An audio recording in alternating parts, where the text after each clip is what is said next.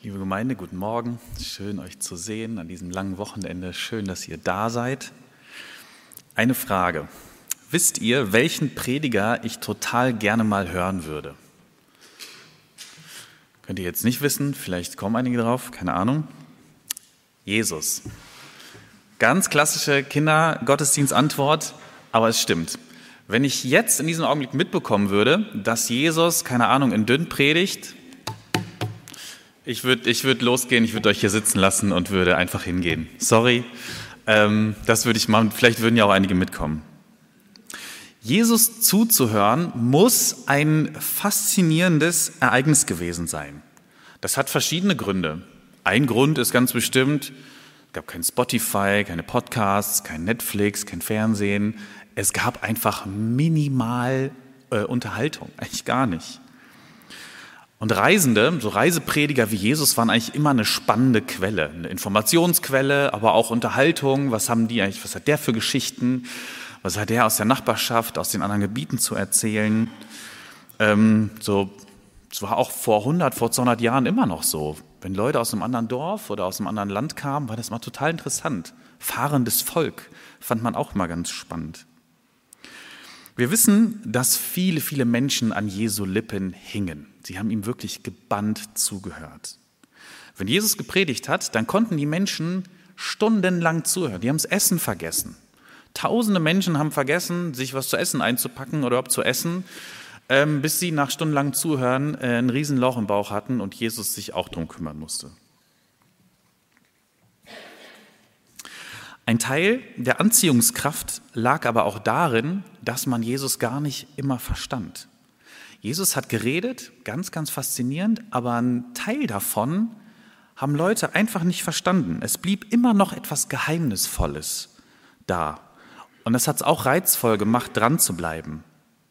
Man konnte Jesus unfassbar gut zuhören, aber man verstand nicht alles. Selbst die Jünger, die von Tag eins dabei waren, die jeden Tag dabei waren, Jünger, die jeden Tag Fragen stellen konnten, die vielleicht auch ähnliche Predigten von Jesus wieder und wieder gehört haben, haben bis zum Ende nicht alles verstanden. Ich lese euch jetzt den ersten Teil der Predigt, äh, des Predigttextes vor, aus Johannes 16. Und da gibt es genau so eine Situation. Jesus redet. Wenn Jesus redet, haben die Menschen normalerweise zugehört und sie haben nicht alles verstanden. Aus Johannes 16. Da sagt Jesus, es dauert noch eine kurze Zeit und ihr werdet mich nicht mehr sehen. Dann wird wieder eine kurze Zeit vergehen und ihr werdet mich wiedersehen. Unter seinen Jüngern erhob sich die Frage, wie sollen wir das verstehen? Und das andere Wort, ich gehe zum Vater? Was bedeutet eine kurze Zeit? Wir verstehen nicht, was er sagt. Jesus wusste schon, dass sie ihn fragen wollten. Darum sagte er zu ihnen, ich habe gesagt, es dauert noch eine kurze Zeit und ihr werdet mich nicht mehr sehen. Dann wird wieder eine kurze Zeit vergehen und ihr werdet mich wiedersehen. Darüber macht ihr euch nun Gedanken? Amen, ich versichere euch. Ihr werdet jammern und weinen und die Welt wird sich freuen. Ihr werdet traurig sein, doch ich sage euch, eure Trauer wird sich in Freude verwandeln. Den zweiten Teil des Textes lese ich dann nachher. Es gibt einen Motor, der diesen ersten Teil des Gesprächs antreibt. Und dieser Motor ist das Unverständnis der Jünger. Es sind die Fragezeichen auf der Stirn. Die verstehen einfach nicht, was Jesus da sagt. Jesus redet von irgendeinem Abschied. Ähm, er redet davon, dass die Jünger ihn nach kurzer Zeit wiedersehen wollen. Er redet davon, dass Jesus zum Vater geht und dann äh, als, Jesus merkt, dass die Jünger äh, sich fragen, was das bedeuten soll, ähm, wiederholt er das Ganze einfach nochmal. Und nichts wird klarer. Hä? Ich wäre damals definitiv Team Jünger gewesen.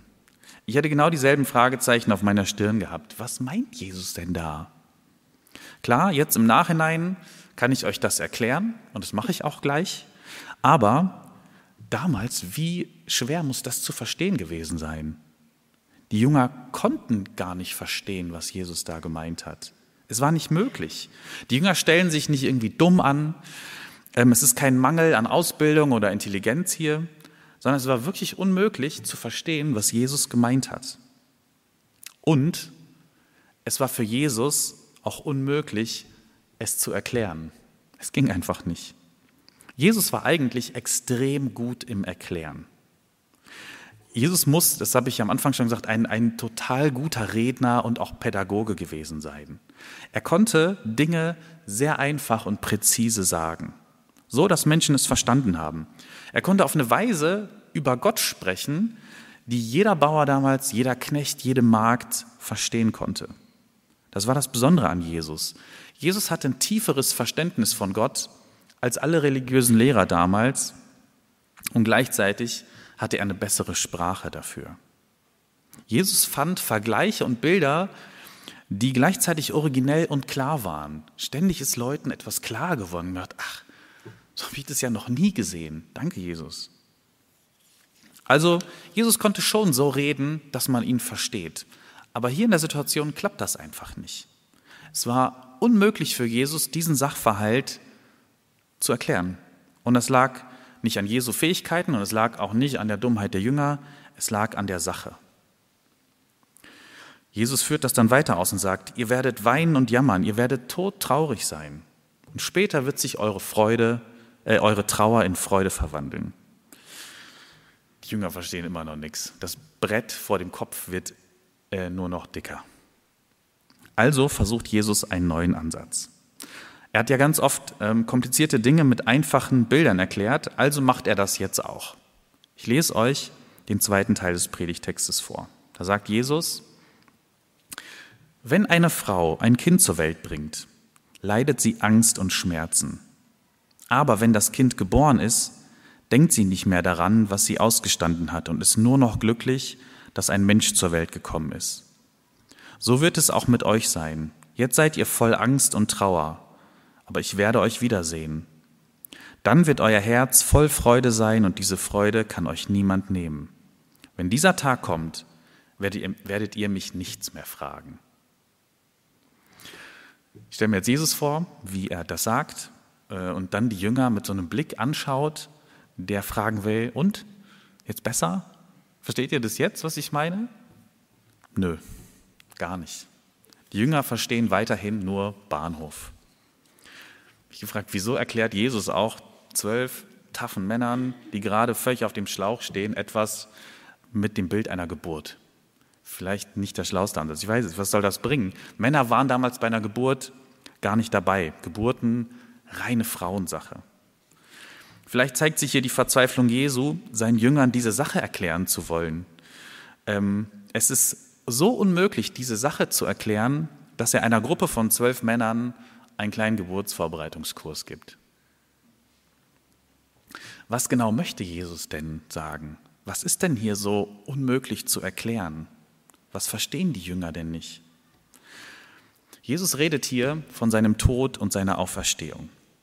Es dauert eine kurze Zeit, dann werden die Jünger Jesus nicht mehr sehen. Das heißt, der Tod steht kurz bevor. Und dann wieder eine kurze Zeit, dann werden sie ihn wiedersehen, die Auferstehung, drei Tage später. Und dann geht er zum Vater, die Himmelfahrt. Und dann, wenn der Heilige Geist die Jünger erfüllt, werden sie sich riesig freuen. So ganz einfach, oder? War doch jetzt nicht so schwer. Rückblickend ähm, und mit ein paar tausend Jahren Abstand ist das natürlich einfach, das sozusagen. Es ist auch einfach zu sagen, worum es hier geht. Aber es zu verstehen, ist immer noch genauso schwer. Die Jünger damals hatten natürlich den Rückspiegel noch nicht den wir jetzt haben. Versuch die, die Sache, um die es da geht, mal wirklich zu erklären. Das ist immer noch fast unmöglich. Die Sache, um die es geht, ist nämlich, dass Gott selbst sich foltern und töten lässt, dass Gott stirbt und dass dieser Tod eine erlösende Wirkung hat. Auch nach 2000 Jahren Theologiegeschichte, nach unzähligen Seiten, die darüber geschrieben wurden, nach hunderten Predigten, die ihr vielleicht schon darüber gehört habt, ähm, ist es immer noch schwer zu begreifen. Wir stehen hier, genau wie die Jünger damals, vor dem tiefsten Geheimnis unseres Glaubens. Und das Staunen und Wundern und auch das Zweifeln darüber hört nicht auf, solange wir leben. Und das Geheimnis ist, Jesus musste sterben, um aufzuerstehen, um zu leben. Und für uns gilt dasselbe. um zu leben, müssen wir sterben. Schauen wir mal ein bisschen genauer hin auf das äh, Bild, das Jesus benutzt, nämlich die Geburt. Ähm, Jesus benutzt das Bild oder den Vergleich der Geburt nicht das erste Mal im Johannesevangelium. Deshalb haben wir in der Lesung schon äh, die Geschichte ähm, über Nikodemus gehört. Als Nikodemus damals ein ganz frommer, religiöser, ähm, wirklich guter, sympathischer Mann zu Jesus kommt, ähm, erklärt Jesus ihm damals auch, du musst von neuem geboren werden. Und Nikodemus hatte ganz ähnliche Fragezeichen auf der Stirn, sagt, wie, wie soll das denn gehen? Wie soll denn jemand wieder in den Bauch der Mutter und wieder raus? Was meinst du, Jesus? Jesus meint damit, um diese neue Welt, um Gottes Welt zu sehen, musst du ganz neu sehen lernen. Du brauchst, das ist wie eine neue Geburt. Es ist natürlich ein Vergleich. Nikodemus war ein Pharisäer. Wir denken dann immer ganz schnell an Heuchler, der hat nur so getan, der hat andere vielleicht unter Druck gesetzt. Aber das stimmt äh, in dem Fall auf jeden Fall nicht. Nikodemus war ein guter, ein ernsthafter Mann. Gute Taten, der war ernsthaft auf der Suche nach Gott. Er hatte eine hohe Stellung, eine hervorragende Bildung. Aber genau da setzt Jesus bei ihm an und sagt, lieber Nikodemus, das alles, was dich auszeichnet, musst du bei Gott loslassen. Das zählt vor Gott nicht. Deine Taten, dass du äh, so schlau bist, dass du dich so bemühst, vor Gott, in Gottes neuer Welt, musst du ganz neu sehen lernen. Du musst im Grunde ein Baby vor Gott sein. Nichts von dem, was du dir erarbeitet hast, zählt vor Gott.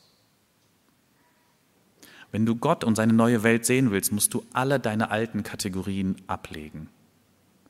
Nikodemus muss loslassen, auf eine gewisse Art sterben und nur so kann er neu geboren werden und leben. Es gibt ein Ereignis in unserem Leben, das überraschenderweise ganz viel mit unserer Geburt zu tun hat. Und dieses Ereignis ist unser Tod. Das ist natürlich überraschend, weil geboren werden ist der Anfang vom Leben und sterben ist das Ende. Da hört unser Leben auf. Es ist eigentlich das genaue Gegenteil. Aber deshalb überraschenderweise, es hat ganz viel gemeinsam. Das eine ist, der Tod ist genau wie unsere, wie eine Geburt, unvermeidlich. Das muss passieren. Ähm, Claudia hat mir vorher erzählt in der Vorbereitung, dass viele Frauen ähm, kurz vor der Geburt sagen in den Wehen, äh, ich kann nicht mehr, ich gehe nach Hause, ich will nach Hause. Ja, kann ich verstehen, geht halt nicht. Das muss zu Ende gebracht werden. So ist der Tod auch unvermeidlich. Du kannst dem Tod nicht von der Schippe springen. Er wird irgendwann passieren. Er ist wie ein Geburtskanal. Und das ist die zweite Gemeinsamkeit in unserem Glauben auf jeden Fall. Es ist der Übergang in etwas anderes. Etwas, das wir uns überhaupt nicht vorstellen können. Ein Baby, ein ungeborenes Baby hat keine Ahnung, was nach der Gebärmutter und der Dunkelheit kommt. Kann sie sich nicht vorstellen hat keine Sprache, keine Bilder, nichts dafür. Null Ahnung. Genauso ist das mit unserem Tod. Wir haben schon ein paar Bilder aus der Bibel dafür und wir haben Sehnsüchte und Wünsche, vielleicht Befürchtungen, was danach kommt. Aber täuscht euch nicht. Wir wissen darüber so wenig, wie ein Baby sich Wermelskirchen, Schule, heiraten, Pudding oder eine Achterbahnfahrt vorstellen kann. Nichts. Wir wissen es tatsächlich nicht, was danach kommt. Aber es ist ein Übergang in etwas völlig Neues, was wir dann sehen werden. Und dann, wenn Baby da ist, äh, macht sie Augen auf und sieht und atmet und lebt und lernt. Und dann beginnt eine Entdeckungsreise das ganze Leben lang. Und so glauben wir als Christen, ist das mit dem Tod auch. Es ist der Übergang in etwas anderes, wo wir plötzlich sehen können, was wir vorher nicht sehen konnten. Unsere neue Geburt und der Tod werden deshalb in der Bibel auch immer wieder in Verbindung gebracht. Zum Beispiel in Römer 6 und anderen Stellen, wo es um die Taufe geht, wo gesagt wird, du musst einmal sterben, untertauchen im Wasser und dann wieder auferstehen zu neuem Leben. Sterben und geboren werden gehören untrennbar zusammen. Das Interessante ist, dass sich die Reihenfolge umdreht. Die natürliche Reihenfolge, die wir kennen und immer wieder erleben und über die wir uns auch freuen, ist, äh, da wird ein Baby geboren und dann der Tod. Natürliche Reihenfolge ist Geburt, Tod. Die geistliche Reihenfolge ist Tod, Geburt. Das ist total schwer zu verstehen. Das konnte Jesus damals den Jüngern ganz schwer rüberbringen. Das ist für uns bis heute echt schwer zu verstehen. Aber genau das ist die Reihenfolge. Das erfordert Glauben.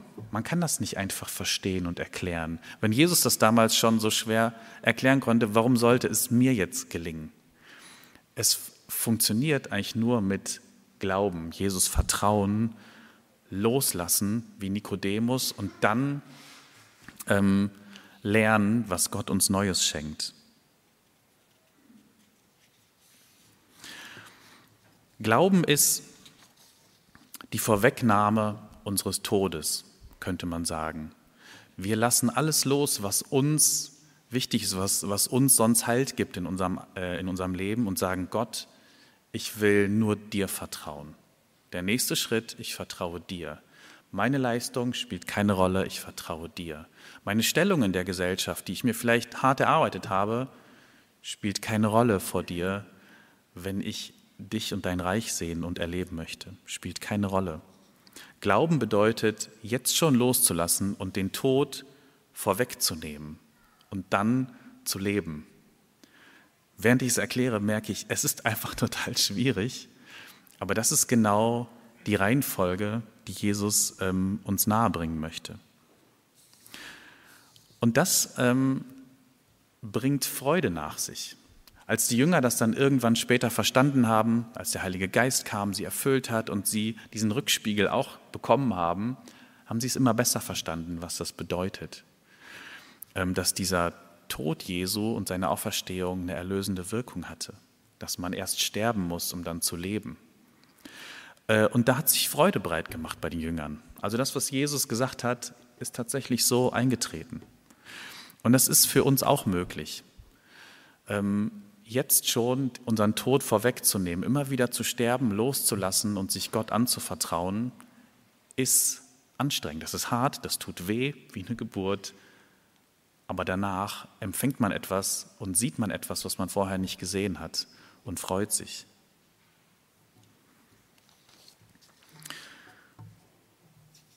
In den letzten Jahren sind äh, auch bei uns ganz, ganz viele Menschen gestorben. Irgendwann ähm, begegnet uns der Tod. Wir verlieren Menschen und wir werden auch irgendwann sterben. Und natürlich ist hier auch die Ewigkeit mit gemeint. Das ist ein Aspekt, der hier drin steckt. Der Tod ist, solange wir leben, somit das Schrecklichste, was wir uns vorstellen können, weil das Leben eben das Wertvollste ist, was wir haben. Aber am Ende ist der Tod, dieser große Schrecken, auch eine neue Geburt. Am anderen Ende wartet Freude, Trost, Erlösung. Wir glauben an eine Ewigkeit, daran, dass wir Gott sehen werden. Wie das aussieht, keine Ahnung. Dafür haben wir nur ganz stammelnde Worte, äh, nur eine ganz blasse Ahnung. Ähm, aber da steckt äh, ganz, ganz viel Freude und Hoffnung drin. Amen.